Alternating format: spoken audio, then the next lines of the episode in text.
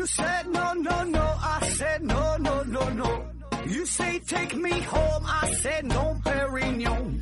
You said no, no, no. I said no, no, no, no. No, no, no, no.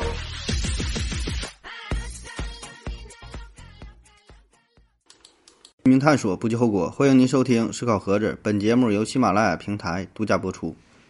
呃，今天呢，还是回答听友的问题。第一个问题，J.K. 年复一年提问说，科学家说给猴子无限次机会让他写啊，他有可能写出一部莎士比亚全集。我一直质疑，可又找不到反驳的理由。现在突然想，呃，给一个给一个不可能在金属板上。打出电子的频谱的光无数次机会，它能打出电子吗？今天听你说生命起源，说说沙漠手表的事儿啊，突然又想，其实手表产生也并不稀奇，宇宙自然进化了人类，人类制造了手表，人类制造手表本身也就是宇宙发展的过程啊。假如猴子不进化，给他无数次的机会，它能呃制造出手表？我现在突发奇想，觉得猴子和人就像打出电子和不能打出啊，打出光子和不能能打出电子的光子，能打出电子和不能打出电子的光之间的区别，在不发生本质变化的情况下，无论多少次也不能写出莎士比亚全集。哈哈哈哈！这问题比较长啊。嗯，他说这个。猴子和打印机这么一个思想实验嘛，啊，让这猴子使劲打，打出莎士比亚全集这个事儿，然后他又列举了什么打出电子啊什么，我感觉你说这个吧是两个事儿哈，我也不知道我是否看懂了哈，我就是按我的理解跟你说啊，不知道咱俩说的是不是一个事儿。你举的这个例子，你既然说了不可能什么在这个金属板上打出电子，那你。打多少次也没有用，对吧？你给他多少次机会，让打一年、一亿年、一百亿年啊，给他无数的时间让他去打也没有用，因为这事儿它不可能发生，对吧？你已经前提已经定义了，它它打不出来嘛。那其实这问题本身就是讨论这个概率呗，对吧？一个是概率是零，另一种呢是概率非常非常非常非常非常非常小啊，但它不是零。那么只要这个概率不是零的话，你给它足够多的时间，这个事儿必然会。发生啊，必然是百分之百的，只不过这个时间是相当的漫长。所以呢，这个猴子和打字机这个事儿吧，就是想表现的是这个无穷啊，表现的是无限，表现的这个意思啊，他一定会打出莎士比亚的。这猴子它不是说进化成人，靠着这个思维去写出的这个莎士比亚全集啊，而是说它有只要有这种可能性的存在，它能打出字母。那么只要时间足够长，必然会出现啊。然后你说这个，这个这个手表，那如果说这个手表，呃，风沙有这种可能性啊，自发的形成这个手表的话，那它必然就会出现啊。别说是手表，就一个一个这个什么波音七四七的飞机啊，如果说有这种可能性的话，就是一个龙卷风过后，把这个破铜烂铁吹成一个这个飞机。啊，如果说有这种可能性，那它必然就会出现，虽然几率很低。那如果说不可能出现，那零的话，那就那就没有了。所以呢，就看你这个前提是怎么设定的，对吧？看你这个前提，这个概率是否是否是零，等于零还是不等于零啊？就看这个事儿。下一个问题，思维生物，家里有老年痴呆，家痴呆呃老人总是在地砖上尿尿啊，弄得满屋子尿骚味儿。请问盒子怎么去除尿骚味儿啊？您是泌尿外科医生，相信一定会有拒绝的办法。谢谢，请盒子优先解答我的问题。天气冷了，开窗通风的时间有限。呃，我这这问题确实我能解决哈，但是我我解决的方式是从我自身做起啊，因为我已经是适应了这种尿骚味儿，我是一天不闻都都难受啊，而并并不是说把这味儿是解决掉了哈，我是解决掉了自己。下一个问题。三国第一猛将邢容道提问说：“啊，邢道荣提问说，何子老师你好，我想问一下，就是我之前听别人说呀，退休的老年人领的，呃，社保退休金就是现在年轻人交的社保费啊，这样循环着，这是真的吗？还有单位离职的话，这个社保要怎么才能无缝链接？呃，说这个社保的事儿啊，那现在老年人领的社保的钱，当然就是。”呃年轻人交的这社保的钱，他对他确实就是这么个循环呐。那要不然你说他这个钱是从哪来的，对吧？谁给这个老年人发钱呢？啊为啥交社保嘛？就是这么一波一波的呗。啊，当然了，他这个钱并不是直接的拆东墙补西墙啊。说年轻人，呃，这个月交了一百块钱啊，这个老年人领了一百块钱，这一百就是这一百啊。当然并不是这样，对吧？因为，呃，交的钱和这个领的钱，保证不是完全平衡的关系。而且这个钱这么老多啊，会有一定的代偿的能力，对吧？人家可以用这个钱呢进行一些投资理财，具体干啥咱就不懂了。那一定会带来一部分的收益啊！咱举个例子，比如说这波年轻人哈，这一年交的这个呃养老保险这个钱啊，比如咱举例子啊说是一万块钱，那么人家用这个一万块钱投资，可能会变成一万五千块钱。那么给这些老年人发放的钱呢，比如说是八千块钱，哎，那人家实际上手里可能还能剩了七千块钱啊。所以呢，这个钱它是这么循环的啊，并不是单纯的把这个钱就放着，然后直接就发给这个老年人，对吧？人家就会投资理财的，哎，让钱生钱。第二个问题说这个单位离职的话，呃，社保怎么无缝链接？啊，这你自己去试一下不就知道了吗？呃，单位离职这个现在也简单了哈，现在都这么发达了。呃，先在你的工作单位就把离职手续这边都办利索了啊，就是跟单位这边都办完之后，你拿着你的医保卡到你这个城市所在的办事大厅，哎，你可以打听一下，上网查一下啊，这个每个城市。呃，要求不一样，有的呢是按区进行分配，就是你在你所在的区域是是负责你这个事儿啊，这个不一样，有的是这个整个这个市啊，可可以可以通用，都这么办。你打听一下，然后到他到那地方就跟他说呗，我这个离职了啊，我现在是自由职业者或者叫灵活就业者啊，反正就是没有工作了。然后说我想自己交这个社保，交这个医保啊，呃，这部分养老保险和医疗保险这不两块嘛啊，呃。医保、医疗保险这个钱呢是固定的啊，每个月比如说几百块钱、五百块钱啊，就固定就是那么多。这个社保就是养老保险这个呢，它是分为不同的档的啊，自己交的比例不一样啊，好几个档的，最少的可能是比如说几百块钱、六七百块钱，多的可能是一千、两千、好几千的也有啊，不同档次你可以自行选择啊，你交的越多，交的时间越长，最后呢，嗯，到了岁数之后给你返的钱也就越多。啊，你就这个手续办完之后，你会有一个银行卡，固定往这个卡里边存钱就 OK 了啊，没有什么复杂的。下一个问题，I O 提问说，呃，为啥树根生长的力量可以把水泥路给拱开啊？是什么力如此强大？呃，但是拿一根儿去撬水泥路，先坏的肯定是树根儿啊，这个它不是树根儿的力量啊，这个是时间的力量。下一个问题，说时依旧一提问说，盒子啊，睡眠环境的湿度会影响睡眠吗？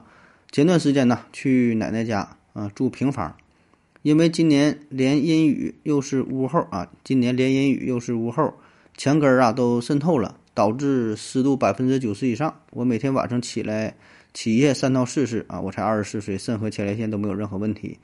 呃，这个情况持续了一个星期，但是呢，我开空调后，第二天呢就恢复了啊，我一觉就到了天亮。呃，回到楼上呢，也是一觉到天亮。我觉得这两点呢有点关联。呃，你说这个有点关联，也许有点关联嘛啊，这个没法调查，因为这个原因很多呀。呃，你说你到了一个陌生的环境，对吧？然后说这个空气很潮湿，导致你呃每天晚上这个起来排尿次数增多，那这个。影响因素很多啊，你说的这个湿度可能是其中一个原因，那有没有温度的原因？呃，有没有这个旁边有什么噪声的原因，对吧？有没有什么光线的原因？有没有什么气味的影响？你换了一个环境之后，是不是也本身就会影响你的睡眠？你影响睡眠了，可能有时候睡不着，那就想去厕所啊，因为很多人都是这样，换了一个陌生环境，他睡不好觉，搁宾馆里可能都睡不好啊，更别说是去这种亲戚家也睡不好。对吧？你本身是住床住习惯了，到了农村是没有床，可能是住这个炕，是吧？所以这个影响因素会很多啊。你说的这个湿度，呃，确实也可能是其中的一个，但是不是唯一的原因，这个不知道。所以呢，医学上的事儿哈，很多朋友都问这个医学事儿，也不是不想回答你啊，就是这里边涉及的因素太多，你提供的信息呢并不够完全啊。而且呢，真要是说查的话，还呃，需要你进一步那检查老多了，对吧？各种检查，各种化验啊，所以呢，很难给出一个指导性的建议与意见啊。否则的话，那就是你就随便问问，我就随便说一说啊，就完全不负责任，也没有任何指导性的意义。你说是不是？我说嗯，差不多也许。也许可能大概是啊，然然而未必不见得啊，都他妈是废话，对吧？所以这 这种问诊呢就毫无意义了。下一个问题，嗯，活子老孙，何子老师啊，何子老师啊，这这个字写的。你好，我想问一下，我在半梦半醒之间，脑子里出现了一些情景，感觉是发生过的似曾相识的，从前仔细一回忆，发现没有这事儿。这是怎么个现象？难道是平行宇宙的另一个我的经历？那你说这种情况，我想很多人也是有过类似的经历啊，在半梦半醒之间，脑子当中啊会出现一些情景，然后感觉呢是似曾相识啊，呃，然后仔细想一想，好像又没发生过啊。那么这种感觉呢，有一个专门的心理学上的名词叫做弗雷沃尔效应啊，这是在一八四七年由奥地利的。呃，著名的心理学家弗雷沃尔，他呢是最早研究的、最早提出来的这么一个效应。后来呢，这个效应是受到了物理学家的关注。啊，为啥这么一个生理学上的效应会受到物理学家关注啊？就是因为随着对这种效应研究的深入，很难单纯的从医学的、从生物学的这个范畴、这个角度啊去解释这个现象啊，所以呢，必须呢要有物理学家的介入啊，才能研究明白。所以呢，在一五呃一九五六年，一九五六年是爱因斯坦。他呢，针对弗雷沃尔效应呢，呃，给出了一种解释啊。他专门有一本书啊，这书的名字叫做《相对论与平行宇宙的梦境探讨》啊。这个书可能中国没有中国的译本啊，这我是看过呃德语的这个《相对相对论与平行宇宙的梦境探讨》这本书啊。他是这样说的：他说，当我们在准备睡觉的时候啊，那特别是在你这个要睡还没睡啊，半梦半醒、迷糊的这个状态啊，就很容易进入到平行宇宙。然后呢，进行身份的互换，所以呢，这个时候就会唤起你，呃，大脑当中的一个沉睡的这这这些部分。那么这个记忆呢，在你生活的这个世界当中是确实没有出现过，但是因为进行了身份互换，你这个记忆是在其他的平行宇宙当中出现过，所以呢，这样就产生了记忆的这种交织和混淆。所以呢，在你真正进入到睡眠状态的时候，你会做梦嘛，对吧？那实际上这个做梦。就是你在另外一个平行宇宙当中的一种体验，那么当你醒来之后，你这个身份又回到了，呃，本身的你存在的这个宇宙，啊，然后你就醒了，身份换回来了。下一个问题，嗯，傻问他们提问说，何志大夫，请问一下，为什么每本书的作者的前言的最后一句都写着“因本人知识有限，难免会出现谬误和不严谨”，希望大家。提出给予纠正，在此感激不尽啊！在想，真的有人如果发现了小问题，会告诉作者纠正吗？怎么联系到作者，应该也是个问题吧？这话呀，这就是一个谦词呗，就跟你随便一说，客气客气。呃，就像你去朋友家做客啊，朋友说，朋友朋友会跟你说，哎呀，有空您再来。其实心里呢，并不希望你真正再来啊，或者说告诉你，呃，慢点走，或者是慢点开，你也不可能真正走得很慢，开得很慢。对吧？就是跟你客气客气啊，像饭店吃完饭走了，欢迎下次光临，对吧？就是就这么一说呗，是吧？包括我在节目当中说，哎，我提出一些我非常幼稚可笑、不太成熟，甚至非常错误的一些想法啊，就是跟您一客气。所以这个很多事儿就别当真的听，对吧？你自己呃鉴别一下。下一个问题，鬼手炒天面提问说，呃，你好，盒子。都说我国是基建狂魔，啊，都说现在的基建呢已趋于饱和，未来不会有太大的发展。不知道您对基建有什么看法？在几十万年前人类还处于原始社会的时候，对于他们而言，基建呢就是在山上挖个洞，满足最基本的居住的需求，啊，就算是基建饱和了之后呢，到了这个部落时代呀，需要砍伐树木、修建篱笆。呃，保障最基本的野外安全需求，就算是基建饱和了。之后到了封建城邦时代，呃，要修筑城墙，啊，规划城市道路和各种木质建筑物。再后来呢，是上个世纪开始摩天大楼的时代，公路、铁路、轨道交通网、水电煤气管道、网络基站等等啊。这段时候，那么行业黑嘴都在唱空我国基建，说基建饱和，未来不可能大的发展。对此你怎么看？你认为基建有没有终极形态？如果有，那么终极形态是怎么样？哎呦，这问题挺老长，也挺深刻啊。说这个关于基建这个事儿，嗯，我觉得基建这个事儿吧，它并不是单纯单纯存在的，并不是单纯这么一个领域哈。因为啥呢？基建最根本的核心呢，还是要依赖于科技的进步啊。一个呢是这个材料学的发展，一个呢是这个建筑模式的改变。啊，你像之前建这个武汉的雷神山、火神山，那短短的几十天之内，呃，就把这个医院就就就建成了，对吧？非常快啊，而且是大过年的啊，这个在全世界很难找出第二家。啊，那么这里边除了说什么万众一心呐、众志成城啊、什么什么爱心呐、贡献之类的，更重要的是啥呢？你有这个技术支撑，有技术作为保障。如果没有强大的科技作为后盾的话，你再有奉献精神也没有用，对吧？你你想想这个事儿，如果是放在一百年前的话，你没有这个技术，也没有这种新材料，你不可能在这么短时间内就建成这个医院啊。虽然有的时候这个材料看着像这个简易房似的。呃，但是那个时候你也没有这个材料，你还得拿砖头砌啊，对吧？用那个水泥、钢筋啥的，那你不可能在这么短时间内完成这个任务。所以这就是啥？材料学的发展啊，建筑模式的改变啊。但是这个背后啊，还是科技。所以说，讨论这个基建呢是否趋于饱和啊，未来有没有什么新的发展啊？我觉得这其实就是在讨论科技是否趋于饱和，科技是否还有新的发展啊？我们之前也聊过嘛，科技锁死这个事儿。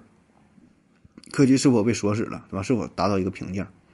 啊，当然，我这个我今天咱不详细讨论这个事儿啊，我只是说，科技这个基建是依赖于科技的啊。如果说科技仍然能够持续的进步，那么基建必然也会随之发展。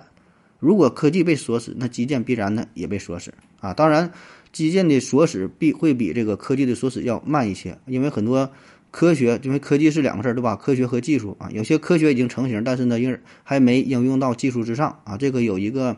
呃，后后续的有一个迟滞的效应啊，比如说这个科学是现在出现的，那么也许五十年之后才有一个成型的技术，再过五十年才能应用在呃这个基建上啊。但是放眼更长时间来看，那如果科技说说死，那么基建必然会说死，对吧？科技发展，基建必然会发展。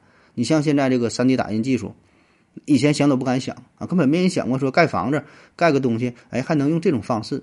但是现在呢，现在呢，慢慢的也应用在了一些呃基建设施上，所以这个就非常快，对吧？再包括说这个材料学的出现，材料学的发展啊，有一些这个强度更大的，呃，材质更轻的、更耐火的、更耐腐蚀的等等更加优秀的材料，那么这些材料的应用必然呢也会改变现在的这个基建的状况。下一个问题，由龙七凤三三九九提问说，何子老师提两个问题。呃，问题一，嗯，托卡马克装置的高温束缚是个大难题，为什么不把这个装置，呃，发射到太空，这样不就解决束缚的问题了吗？问题二啊，航天器返回大气层啊，速度快了会烧毁啊，速度慢了会弹回太空，难道就没有一个不会被烧灼又不会被弹回的速度吗？呃，俩问题哈，都挺都挺专业的。第一个说这个托卡马克装置啊，托卡马克装置这是啥玩意儿呢？嗯，这是整这个核聚变的啊。咱说现在这个可控核聚变非常困难嘛，一直没有实现，对吗？那么托卡马克装置它呢，就是利用磁场来约束，呃，进而呢实施这个可控核聚变的这么一个容器啊。就是说你发发生这个核聚变的时候，这是一种超高温、超高压的状态，这个。难点是啥呢？这可控核聚变难点是啥呢？就是没有东西去装装这个玩意儿。你想做实验，你想研究啥，得有个容器去装它，让这个东西，呃，在这个装在这个容器里边发生反应。但是你没有东西去装，高温高压，你装啥啥也装就装不了它，它太厉害了啊！你像这个太阳不就是这个核聚变嘛？那太阳用用什么装太阳？没有东西装太阳，它是挂在天上的，对吧？谁也装不了它啊！你别说你想去装它，就以咱们现在人类的能力，你没法登陆。太阳对吧？你只能是远远的绕着这个太阳啊，研究研究看一看。你离得太近了就被烧化了，因为啥？温度太高，啊，压力太大，你靠近不了啊。同样的道理，你想在地球上，你想实施这个可控核聚变，一个问题的难点就是你用什么去装这个可控核聚变，对吧？你让它在哪儿反应啊？这这个是难点。所以呢，这个托卡托卡马克装置呢，它的设计思路呢，就是用这个磁场作为一种束缚。啊，让它在这个托卡马克装置里边那个磁场不是直接接触的，用这个磁场给这个呃核聚变这个反应给束缚住。那么你这个问题说把这个装置发射到太空当中，那我没看出来这玩意儿有啥用啊？你在太空当中和地球上有什么本质的区别吗？啊，咱那且不说这个发射的难度啥的，你搁太空当中它有什么好处呢？它能有这个能造成一个一个重力上一些影响，还是真空的状态呀，还是啥的？这没看着有什么太大的作用啊。下一个问题啊，不对，第二个问题啊，说这个。呃，航天器返回大气大气层角度的问题啊，呃，这是一个专门研究的一个学科，就航天器返回技术啊。呃，因为这个航天器返回的时候吧，呃，难度很大啊。除了说的控制安全着陆啊，什么角度啊，什么摩擦，什么热呀，对吧？就是就是很多方面吧。那么它返回的时候，你想想，这速度非常快啊！这其实就像是陨石一样，对吧？陨石咱都听过吧？那划划破大气层一摩擦，那老热老热的了啊！所以对于这个航天器来说，是一个很大的考验。那么如何让航天器返回的时候速度不那么快？你速度慢一点儿，这个温度不不就相对相对能够低一些嘛，对吧？所以呢，这个就要与地面啊保持一定的角度，保持一定角度，而不是垂直的。你越垂直，速度就越快。啊，所以呢，你稍微倾斜一点的话，那么这个速度不相对来说能够慢一点，但是呢，这个角度你又不能太小，因为太小的话呢，它又会被反弹出去，就是它这个航航空器啊，这航天器啊，遇到大气层的时候，它会反弹，有点像啥呢？就是咱小时候玩这个打水漂，你打水漂是用啥？用这个石头打水，你感觉石头很硬啊，水那么柔软，那石头居然能在水上弹好几下，这就是打水漂这个这个原理啊。那么这个航天器呢，你也可以这样去理解啊，就是。把这个大气层比喻成水，把这个航天器呢看作成这看作成是石头，哎，弹弹弹啊！所以这个角度必须把握好啊。当然，呃，也有研究，就是说利用这个大气大气层啊，特刻意的让它去这么弹一下、弹两下的哈，然后能让它这有一个减速的一个作用嘛，然后在这个坠入到这个地球上啊。反正这个也是一个研究哈，具体这方面我是最近没太关关注了哈。反正说吧，这个航天器。啊，回收的时候就是这个角度非常重要啊，就像你说的，这角度不能太大，也不能太小，哎，又不能弹出去呢，哎，还得是尽量的，呃，减缓它的速度，减缓它的温度啊。当然，这个具体是角度是多少，这没有一个固定的答案，对吧？因为每个航天器它的造型不一样，它的轨道不一样，对吧？而且呢，在它这个降落的时候也要不断的进行调整的，那很多说头呢啊。下一个问题，幺三零幺零五九提问说。嗯，合着啊，为什么要和自称是医生的小玉合作啊？如果你被绑架了，我去救你啊！这你救我一下，不用救我了啊！为什么合作？很简单，就是因为钱。下一个问题，幸福的夏洛提问说：何子老师吃了吗？啊，我想问你，我想听，我想听一下你的理解哈。长得丑的人心里会自卑吗？那你这问我这问题，我是我也不知道吧，我也没有这，我也我怎么能懂？你可以问问马云哈，你问问马云，我觉得马云挺丑的，你看问问他自不自卑？下一个问题，杨黑提问说：“为啥很多人呢都喜欢盘珠子、呃核桃、木头啥的？这里边有没有什么内在的机制？说这个盘串这玩意儿的哈，文玩呗，对吧？文玩盘核桃的、盘手串的、盘小葫芦的啊，嗯，为啥喜欢这东西？这个每个人的原因可能也不太一样吧。有一些人呢是真心喜欢，哎，就喜欢玩骨头这个东西；有的人呢是借此的就想发财。”玩这个东西呢是靠这赚钱的，有的人呢就是因为跟风玩，看大伙儿都玩，觉得也挺好，就鼓捣鼓捣，没有什么喜欢不喜欢的，就跟着玩啊，凑个热闹。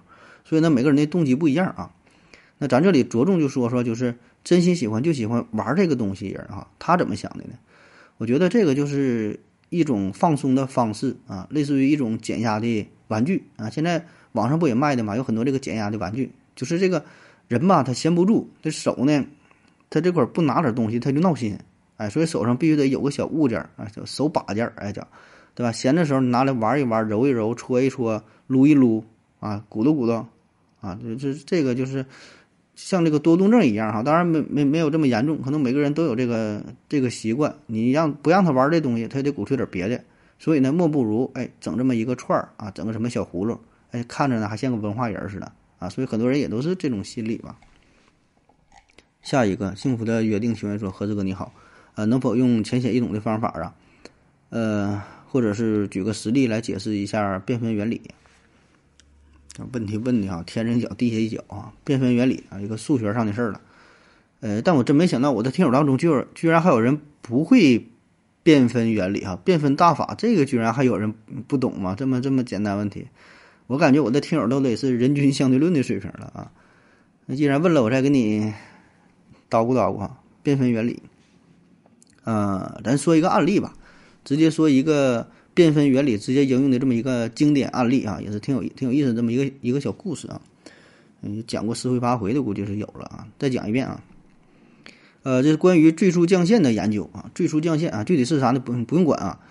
大概是啊，最早呢是一六三零年啊，这由伽利略提出来的最初降线，就是说这么。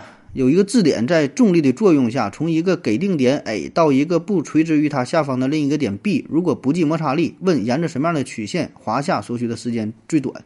啊，听着不像人话了啊！简单点说呢，就是像坐滑梯一样，一个人从高处坐滑梯下来，那么这个滑梯你起点和终点是固定的，对吧？从这块滑滑到这儿，然后呢，现在让你做一个这个滑梯啊，问这个滑梯做成什么形？这个小球啊，从上边滑到下边。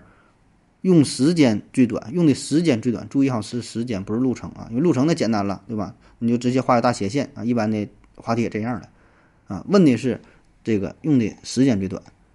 哎，这就有意思了哈。就是这个里边这个滑梯，并不是它距离最短，就时间最短啊。因为啥呢？他说了，这是一个从高处到到低处的嘛。那么这个这个路径哈，哎，如果最开始稍微陡一点的话，它就会获得更快的加速度。那么到后来的速度也就更快，用时呢相对来说也就更短，啊，而且呢，人们确实也是，呃，做了几种滑梯比较一下，哎，确实有的快就有的慢。但是说哪个时间最短，这个呢不知道，你也没法去证明啊，很难啊。当时伽利略呢也没嗯做出来这道题啊，他给出的答案呢说是一个圆弧形啊，就是一个这么这么一个圆弧啊，但这个答案呢其实不对啊。那这事儿呢，是直到一六九六年啊，由数学家约翰伯努利找到了正确的答案啊。但是这人吧也挺装逼啊，没直接把这个答案说出来，而是向全欧洲的数学家、物理学家发出了一份挑战书，就说呀，有这么一道题哈，最初降线的问题，看看你们谁会这道题。你们要是都做不出来的话，哎，这不一一六九六年嘛，我就在一六九六年的年底把这个答案公布出来了。因为这个曲线我已经找到了哈，你们赶紧抓紧时间啊，这也也有点小嘚瑟啊。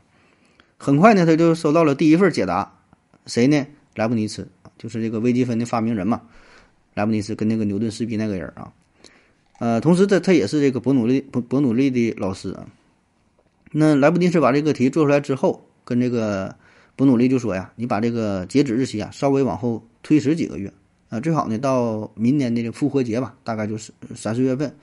呃，因为啥呢？你说就就我一个人做出来也没啥意思啊。”而且呢，这个当时这个信息也不是那么发达。你要现在说有这个题搁网上一发布，两天那么全世界人民都知道了，对吧？你那个时候你都得是靠这种书信的形式。很多呃数学家、物理学家还不知道这个事儿呢，哎，所以你这把时间延长点儿，哎，给大伙儿呢更充分的时间考虑考虑，看看有没有什么更好的办法。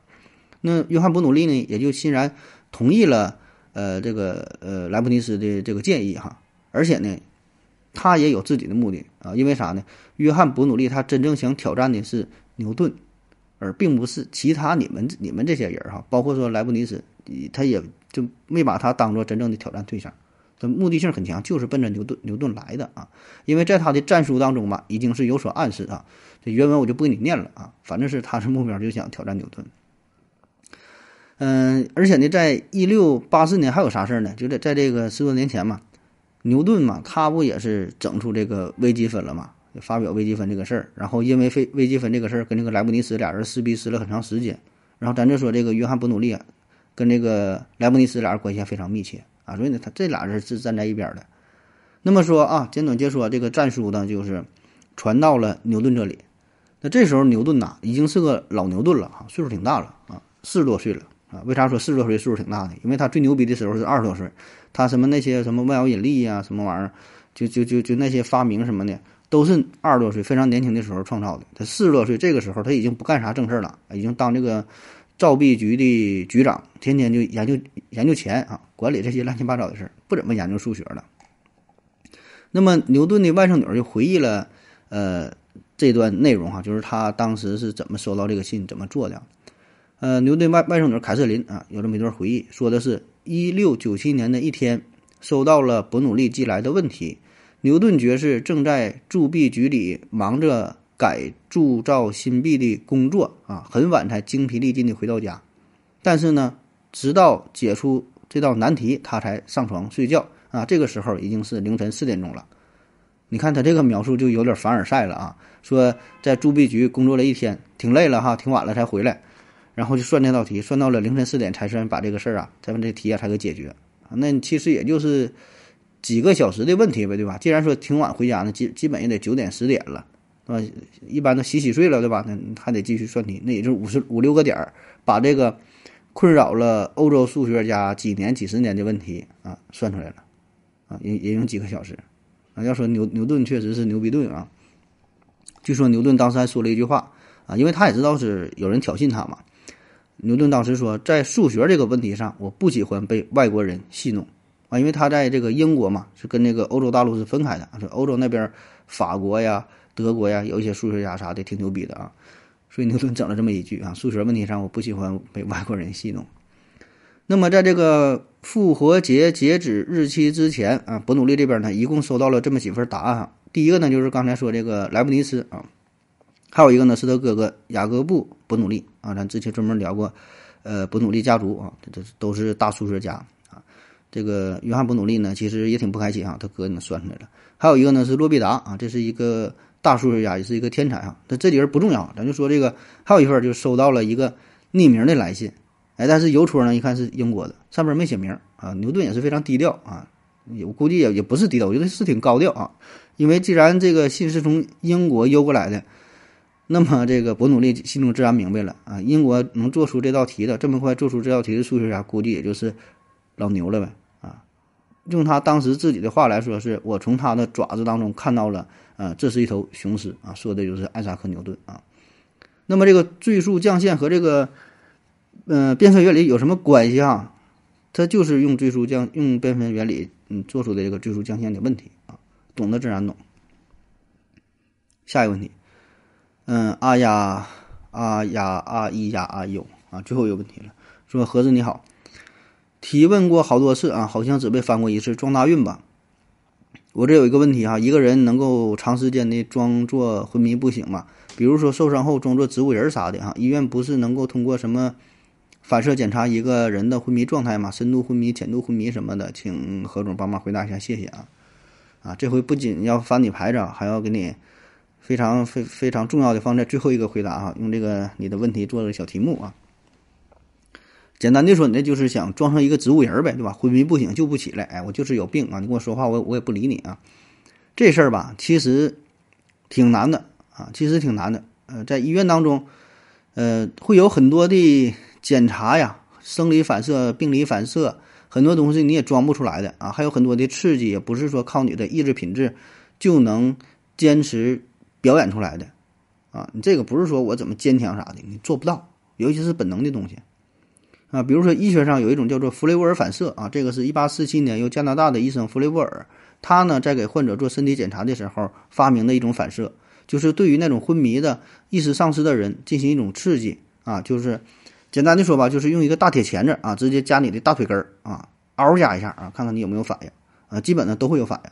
啊，如果真没有反应的话呢，他会继续隔离你的嘎吱窝啊，用这个羽毛啊挠你的脚心啊，就是看看你这有没有痒痒肉，哪种刺呢就挠你，所以呢会有各种的刺激啊，让你有反应。这个换做谁他也装不了啊，不不是说你你这个受过什么训练啥的，很难哈，基基本 实现不了的。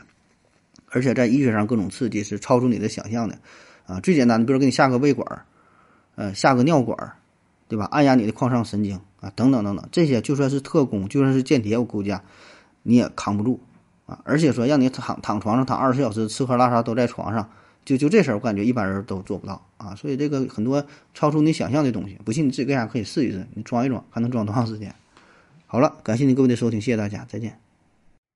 感谢您的聆听。如果您也想提问的话，请在喜马拉雅平台搜索西西弗斯 FM。在最新一期的节目下方留言即可，欢迎您的参与。我在这里等你哦。